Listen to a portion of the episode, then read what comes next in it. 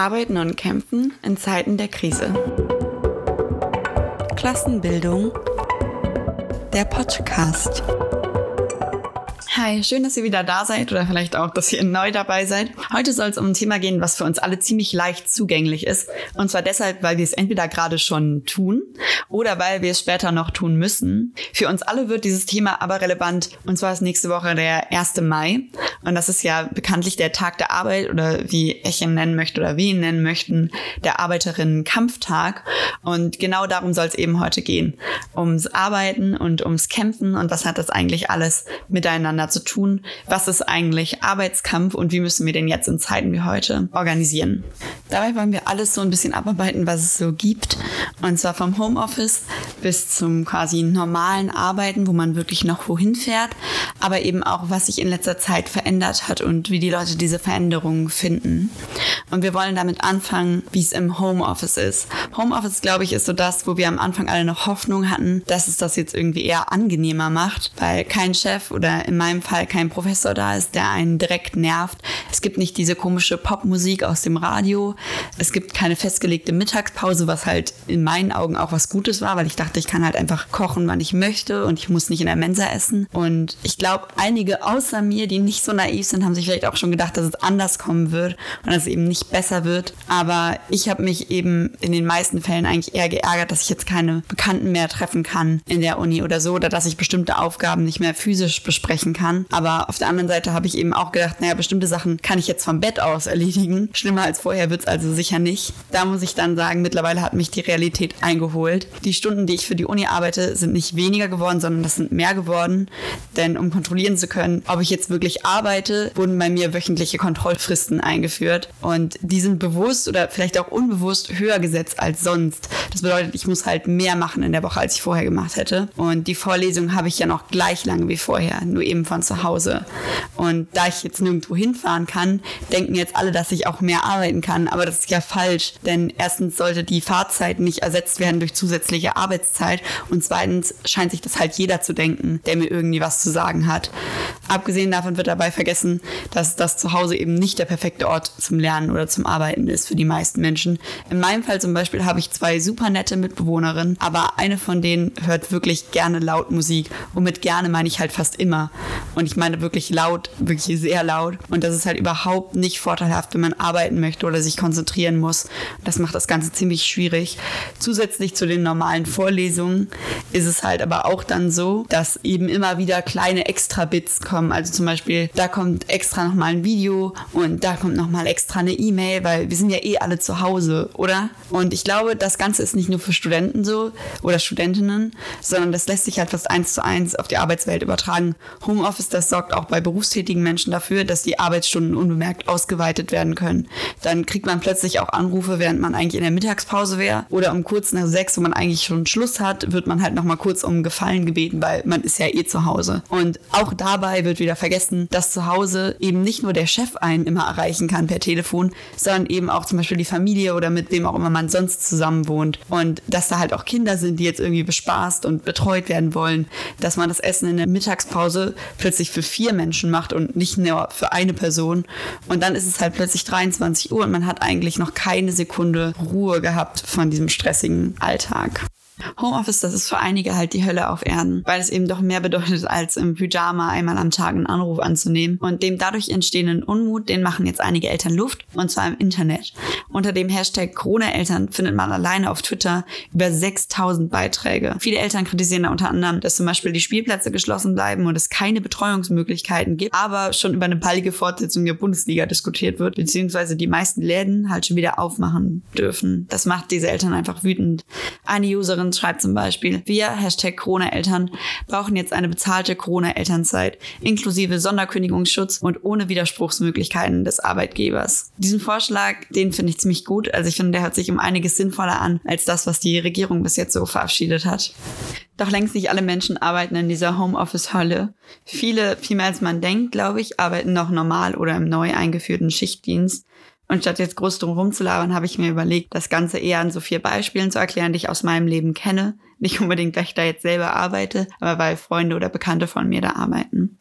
Zum Beispiel kenne ich ein paar Schweißer, Schlosser und technische Zeichner und die arbeiten mittlerweile im Schichtbetrieb. Das mussten die vorher in ihrem Leben noch nie machen, weil es einfach, glaube ich, nicht üblich ist für diesen Beruf. Und das soll verhindern, dass wenn sich eine Person in der Firma infiziert, direkt die ganze Firma infiziert ist und schließen muss. Und deshalb gibt es zwei Schichten, damit quasi, wenn sich eine Person in einer Schicht infiziert, nur die Hälfte der Mitarbeiter in Quarantäne muss. Und das führt eben dazu, dass die Arbeiterinnen jetzt im Schichtsystem arbeiten, einmal von 6 bis 14 Uhr, was ja noch okay ist, und dann halt von 14.30 Uhr bis 22.30 Uhr. Das geht, glaube ich, gar nicht für Leute, die Kinder haben. Also ich meine, wer soll denn irgendwelche Kleinkinder ins Bett bringen, wenn er um 22.30 Uhr nach Hause kommt?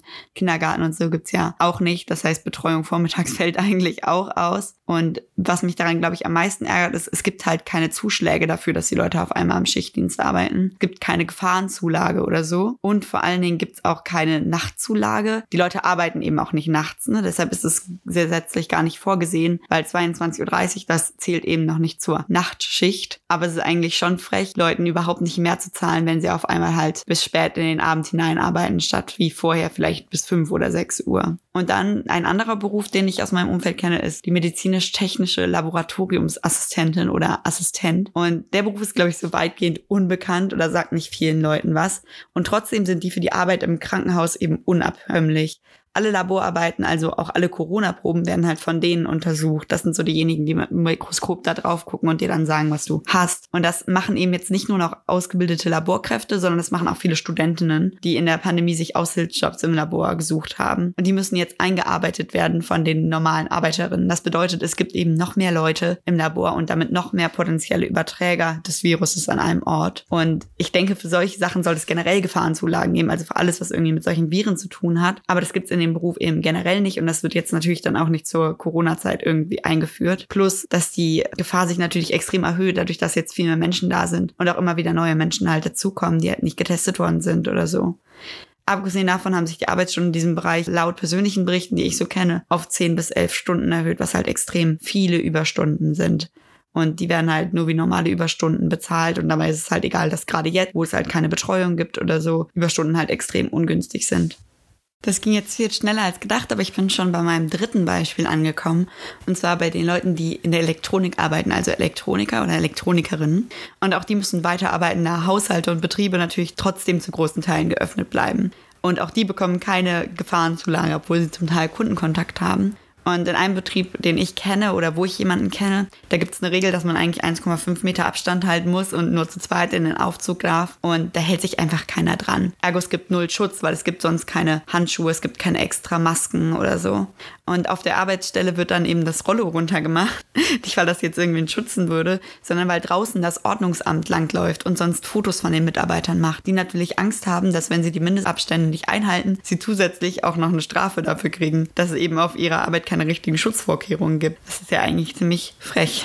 Und dann kommt mein Beispiel 4 und das sind die Erntehelfer. Das ist vielleicht so ein bisschen das ausführlichste Beispiel und da muss ich sagen, kenne ich tatsächlich auch niemanden persönlich, auch wenn es, glaube ich, gerade viele Studenten gibt, die das auch machen. Und man sieht auch im Internet viele lustige Posts dazu, so die Würde des Spargels ist unantastbar. Und da regen sich Leute ziemlich zu Recht darüber auf, was gerade bei den Beruf der Erntehelfer und Helferinnen so abgeht weil der Corona-Pandemie wurden ja die Grenzen dicht gemacht. Und das auch für Erntehelferinnen ist ja irgendwie verständlich, warum für die nicht. Und da haben ganz viele Großgrundbesitzer gesagt, hm, das wäre jetzt irgendwie ungeil, weil wir wissen nicht, wie wir sonst ernten sollen. Und darauf wurden die erlassenen Einschränkungen teilweise halt wieder gelockert und 40.000 Saisonarbeiterinnen doch eingeflogen. Jetzt ist das Ganze vier Wochen ungefähr her und der erste von denen ist bereits an Covid-19 verstorben das kann man nicht als persönliche Tragödie bezeichnen, sondern das war ein absehbares Produkt der Ausbeutung ausländischer Saisonkräfte, auf deren Gesundheit halt gerade einfach nichts gegeben wird. So lieber wird der Spargel geerntet, als dass man darauf achtet, dass sich keiner ansteckt.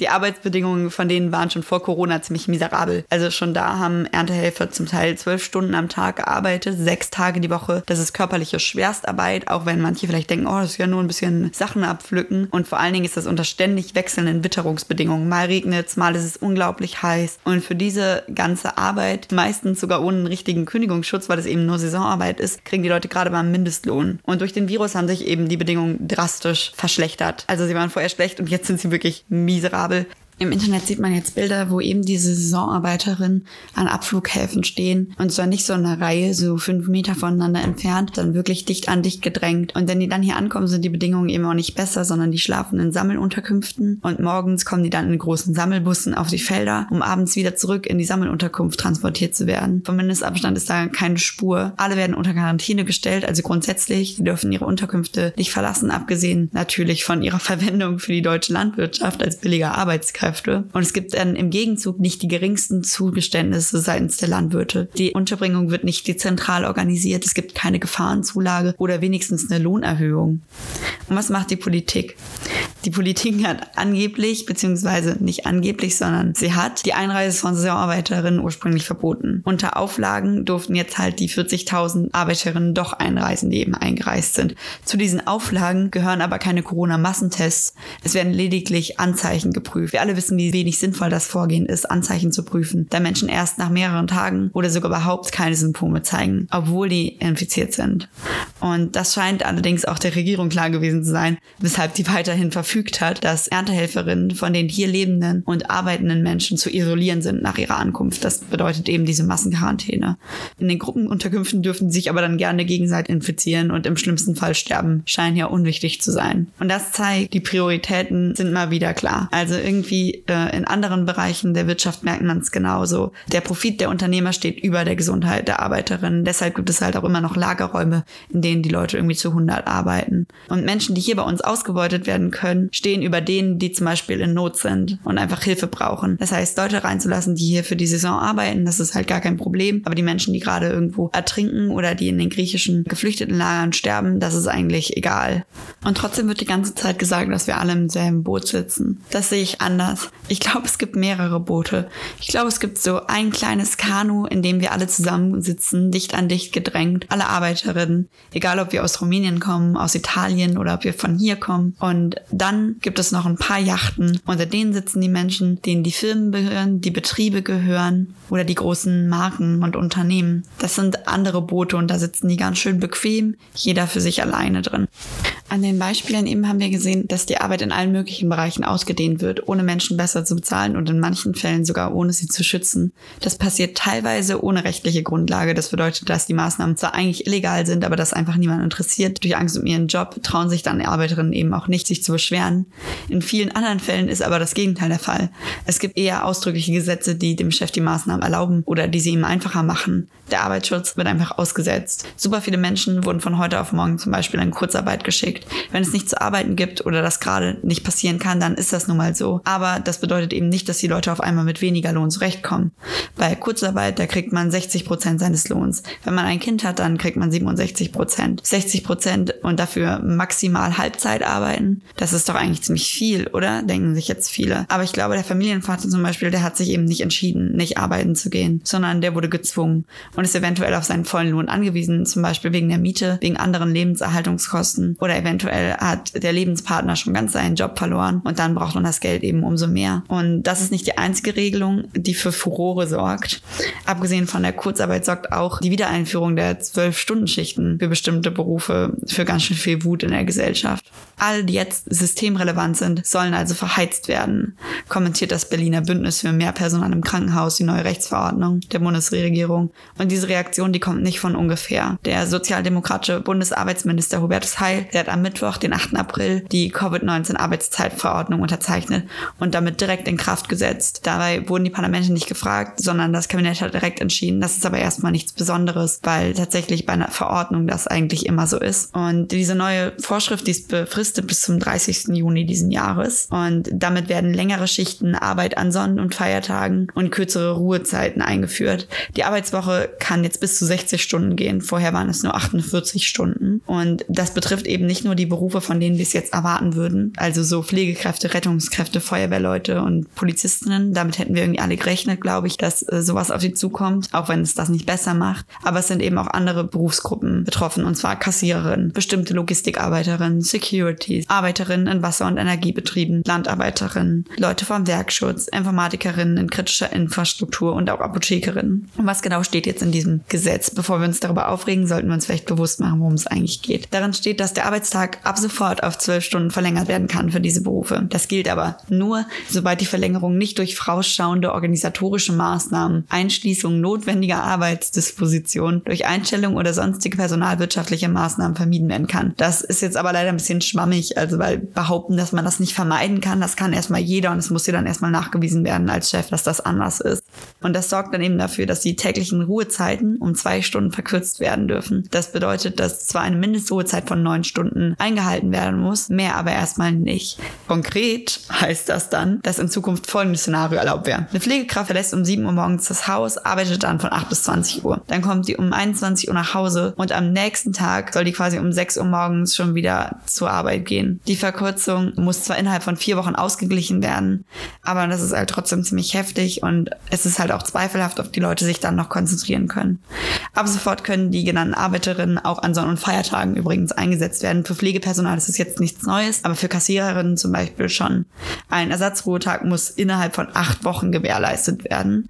Aber da müssen wir dann auch schauen, ob das in der Realität auch passiert. Plus, dass es natürlich nicht ersetzt, dass du wahrscheinlich schon Sachen geplant hattest für diese Tage. Die meisten Leute planen ja ihr Leben ein bisschen voraus. Grundsätzlich soll eine Arbeitszeit von 60 Stunden nicht überschritten werden pro Woche. Das Gesetz verbietet das aber auch nicht. In dringenden Ausnahmefällen sei das also möglich.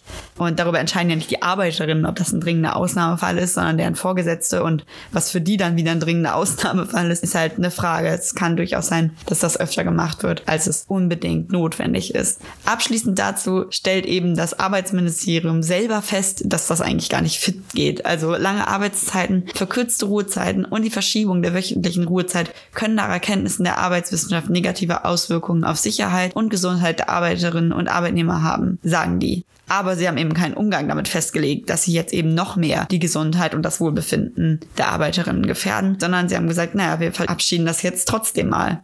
Als Grund für die neue Regelung nennt der Bundestag letztendlich also eine eigene Verfehlung, und zwar es würde an Schutzausrüstung fehlen. Das führt zu einem höheren Krankheitsstand bei den Beschäftigten, der dann eben von den anderen Kolleginnen kompensiert werden muss. Und das geht halt eigentlich nicht klar. Das heißt, die Regierung macht einen Fehler und die Arbeiterinnen dürfen das jetzt quasi ausbaden. Zu diesen Sonderfeiertagen, an denen gearbeitet werden, werden muss, gehören übrigens auch die Sonntagsöffnungen. Auch wenn wir uns jetzt erstmal alle denken, oh, ist das nicht eigentlich nett, dass wir dann quasi immer einkaufen können, ist das eben sehr uncool für die Berufsgruppe Kassiererin oder andere Supermarktmitarbeiter. Abgesehen davon, dass wir es eigentlich ganz nett finden und vor allen Dingen abgesehen davon, dass eben Supermärkte damit wahnsinnig viel mehr Profit erwirtschaften können, gibt es eigentlich keinen vernünftigen Grund, Supermärkte sonntags zu öffnen. Es gibt aber sehr viele Gründe dagegen. Und zwar sind Mitarbeiter der Supermärkte bereits maßlos überlastet. Die müssen krank gewordene Kolleginnen ersetzen und dadurch schon länger arbeiten und außerdem durch die ganzen Hamsterkäufe viel mehr Ware verräumen als sonst. Jetzt sollen ja auch noch sonntags zur Arbeit müssen. Ist eigentlich nicht fair, oder? Das war es eigentlich so mit dem Arbeiten für heute. Ich hatte ja am Anfang gesagt, arbeiten und kämpfen. Und genau das wollen wir jetzt machen. Wir wollen in einer fließenden Bewegung über die Gewerkschaften hinweg hinkommen zum Kämpfen. Was bedeutet das eigentlich und was ist eigentlich mit den ganzen Gewerkschaftskämpfen passiert, die es vor der Krise gab? Man hat ja vorher tatsächlich viel von Streiks und sowas gehört und jetzt eigentlich seit einer ganzen Weile nicht mehr. Und das liegt daran, dass es nicht wirklich was zu hören gibt. Die meisten Streiks sind nämlich auf Eis gelegt worden von den Gewerkschaften. Die Tarifrunden wurden verschoben oder gar durch Nullrunden ersetzt. Unter dieser ausgesetzten Streiks, da fällt auch der Streik der Asklepios Klinik Beschäftigten aus Sesen. Die wollten ursprünglich fünf Tage lang streiken, also ganz schön lange tatsächlich. Und zwar deshalb, weil die seit 2019 dafür kämpfen, dass sie einen Tarifvertrag bekommen, also seit Juli 2019, um genau zu sein, also jetzt schon ganz schön lange und vor allen Dingen gegen die Ausgliederung von 120 Therapeuten in eine Tochtergesellschaft. Also die wollen, dass sie bei der Klinik angestellt bleiben. Und jetzt wird eben gesagt, dass sie halt nicht streiken sollen. Dazu sagt der Betriebsratsvorsitzende Olivier Kieck zum Beispiel, dass das Wohl der Patienten an erster Stelle stehe. Und der Verdi-Sekretär Jens Havemann, also Verdi ist die Gewerkschaft, unter der sie kämpfen, hat halt gesagt, sie stunden unter immensem Druck, der sich durch die Krise noch erhöht und warnt halt deshalb davor zu streiken. Und das macht tatsächlich eigentlich wenig Sinn, denn erstens, in so einer Krise bräuchten sie den Streik halt umso mehr. Und dass ihre Rechte jetzt irgendwie noch mehr eingeschränkt werden, dadurch, dass jetzt zwölf Stunden Schichten erlaubt werden, das macht es halt überhaupt nicht besser. Abgesehen mal davon, selbst wenn wir an eine Stelle kommen, wo die Kliniken so überlastet sind, dass ein Streik unverantwortlich wäre, was übrigens gerade einfach nicht so ist. Die Kliniken in Deutschland bzw. die Krankenhäuser sind unterausgelastet und ein Streik, das bedeutet ja auch nicht, dass da keiner hingeht, sondern das bedeutet eine Notbesetzung und eine Absage aller nicht notwendigen Behandlungen und die sind ja sowieso schon abgesagt. Also alle nicht notwendigen Behandlungen und Operationen sind bereits verschoben worden. Das bedeutet eigentlich gerade wäre ein Streik in dieser Klinik sehr gut möglich und das wären fast die bestmöglichsten Bedingungen dafür. Und den jetzt abzusagen, dafür gibt es eigentlich keinen wirklichen Grund. Wenn man den dann absagen will, bin ich zumindest der Meinung, dann müsste man als vernünftige Gewerkschaft den Menschen wenigstens zeigen, wie man anderweitig Druck aufbauen kann. Und das ist eben auch nicht passiert. Ein weiterer Streik ist der Streik der sächsischen Ernährungsindustrie. Und zwar äh, fordern die ähm, Arbeiter von Froster, Bautzner, Senf und äh, Kargrill, also die alle zusammen haben sich organisiert und die fordern die Angleichung der Löhne auf Westniveau. Es ist nämlich immer noch so, dass im Osten die Leute da weniger bezahlt werden im Schnitt und bei denen geht es konkret um bis zu 700 Euro mehr im Monat wenn sie auf Westenniveau quasi angleichen wollen. Und eine Aussicht auf eine Rente oberhalb der Grundsicherung, das fordern die. Dieser Tarifkonflikt, der läuft jetzt seit Dezember letzten Jahres und der sollte jetzt eigentlich nochmal hochgefahren werden. Das heißt, es war eine Streikwelle geplant in den Unternehmen und hunderte Teilnehmer sollten sich bei einer zentralen Kundgebung in Dresden versammeln und waren auch tatsächlich da erwartet, also wollten das wirklich machen wegen der Corona-Pandemie sind ja jetzt keine Versammlungen erlaubt. Und dann haben die, statt eben nur diese Versammlung zu canceln, eben sämtliche Aktionen gecancelt und die Streiks vorerst ausgesetzt. Und die Tarifrunde soll durch andere Aktivitäten an Laufen erhalten werden, also Unterschriftenaktionen mit den Beschäftigten oder man soll sich intensiver über moderne Kommunikationskanäle, über die Angleichungsperspektiven austauschen. Das sind halt alles so Sachen, die nur geringfügig was bringen. Also wir sehen das ja irgendwie bei den Petitionsplattformen, was da so passiert. Und da ist es halt in der Regel so, dass nur in seltenen Fällen Petitionen wirklich durchkommen. So ist es eben bei so Unterschriftenaktionen, glaube ich, immer. Und das kann nur was bringen, wenn man die Leute dann zusätzlich eben politisiert damit. Das bedeutet, auch dieser Streik ist erstmal ausgesetzt und erstmal wird für diese Menschen sich nichts ändern in ihrem Betrieb, obwohl es dafür keinen wirklichen Grund gibt. Als nächstes wollen wir dann zu IG Metall gehen. Auch die haben ihre Tarifrunde jetzt abgeschlossen, also nicht wie die anderen abgesagt, sondern die haben einfach gesagt, okay, wir beenden die Verhandlungen jetzt erstmal. Und dazu muss man sagen, dass die vorher schon ganz schön wenig gefordert haben in ihren Tarifverträgen und jetzt noch weniger als ohnehin gefordert halt durchgekommen ist. Das heißt, dass diese Tarifrunde hat quasi nichts gebracht. Die Tarifverträge sind wirklich relativ schlecht, also unter schlechten Bedingungen ausgehandelt worden und das, was da rausgekommen ist, ist halt auch nicht so toll. Und das haben so ein paar Leute, die da mitgemacht haben, so Revue passieren lassen und manche sehen darin irgendwie einen sozialpartnerschaftlichen Irrweg der Gewerkschaftsspitzen, die jetzt irgendwie auf Kuschelkurs mit dem Kapital gegangen sind, statt quasi auf Konflikt zu gehen. Und die anderen sagen quasi, der Abschluss drückt halt das derzeitige Kräfteverhältnis aus. Also die sagen, man hatte einfach nicht genug Power und das müsste man sich jetzt auch nicht schönreden. Und ich würde sagen, es ist beides nicht wirklich. Also ich würde sagen, beides ist ein bisschen falsch. Ganz einfach deshalb, weil ein sozialpartnerschaftlicher Irrweg, der würde bedeuten, dass es halt nicht immer nur die ganze Zeit um Sozialpartnerschaft ging. Und ich würde sagen, dass es halt schon einfach ein großer Teil ist der Arbeit, die die IG Metall macht. Also dass es quasi in ihren Grundsätzen halt schon sehr verankert ist. Und das zweite, das derzeitige Kräfteverhältnis, das würde halt bedeuten, dass es nicht mehr Arbeiter gibt. Also ich glaube, wenn man es schafft, die Arbeiter ordentlich zu vereinigen, dann sitzt man schon am längeren Hebel und äh, von einem derzeitig unausgeglichenen Kräfteverhältnis zu sprechen, das heißt halt irgendwie nicht, ja, die Arbeit in den Gewerkschaften läuft nicht richtig oder wird die Arbeit nicht richtig gemacht, sondern das ist halt einfach so irgendwie dich ja so, das ist Schönreden, dann einfach zu sagen, naja, also wir sind ja irgendwie nicht genug oder wir haben irgendwie nicht genug Kraft, weil es stimmt einfach nicht. Im Endeffekt ist die Arbeiterinnenklasse immer die größere Klasse. Also es wird nie so sein, dass irgendwann das Kapital auf der Seite mit mehr Menschen oder wirklich in der Realität mehr Power steht. Wenn quasi sowas nicht funktioniert, weil die Kräfteverhältnisse nicht ausgeglichen sind, dann bedeutet das in der Regel, dass die Arbeit nicht richtig funktioniert hat unter den Menschen, die dort sind. Oder dass es vielleicht auch einfach keinen wirklichen Willen der Gewerkschaftsspitzen gibt, das durchzusetzen, was man fordert. Als allerletztes möchte ich jetzt zum öffentlichen Dienst kommen. Und zwar deshalb, weil der Staat ja gerade Milliarden für die Unternehmen locker macht. Dann könnte er wahrscheinlich auch seine eigenen Mitarbeiter mal ein bisschen besser bezahlen. Ja, Verdi sieht das vielleicht ein bisschen anders oder zumindest machen sie nichts dafür, denn die Verschiebung der Erzieher-Tarifrunde, die haben sie jetzt angekündigt. Und zwar haben sie gesagt, mit organisatorischen Problemen habe man dann halt da zu rechnen. Und deshalb möchte man das jetzt nicht machen, weil man der Meinung ist, dass man die mitgliederstarke Verhandlungskommission unter den Corona-Bedingungen jetzt nicht zusammenbringen kann. Also, dass man sich halt nicht an einen Tisch setzen kann und dass das digitale Verfahren halt nicht eingeübt genug ist, um quasi die demokratische Beteiligung und Meinungsbildung irgendwie abzusichern. Das finde ich ehrlich gesagt ganz schön läppsch weil viel mehr als äh, die Aufgabe, sowas halt zu organisieren sich halt um sowas zu kümmern, hat wer die halt nicht und tut es halt nicht und sagt halt, ja, wir warten jetzt einfach mal, bis das vorbei ist. Und für die Erzieherinnen, für die gerade quasi alle Kindergärten und die Arbeitsstätten geschlossen sind, ist das, glaube ich, gar nicht witzig. Also so, die wollen halt nicht zurückkommen in ihren Job und dann ist es genau wieder wie vorher und nichts hat sich verändert und das nur deshalb, weil Verdi sagt, sie schaffen es nicht, einen Zoom-Call zu organisieren und da irgendwie eine Moderation einzufügen.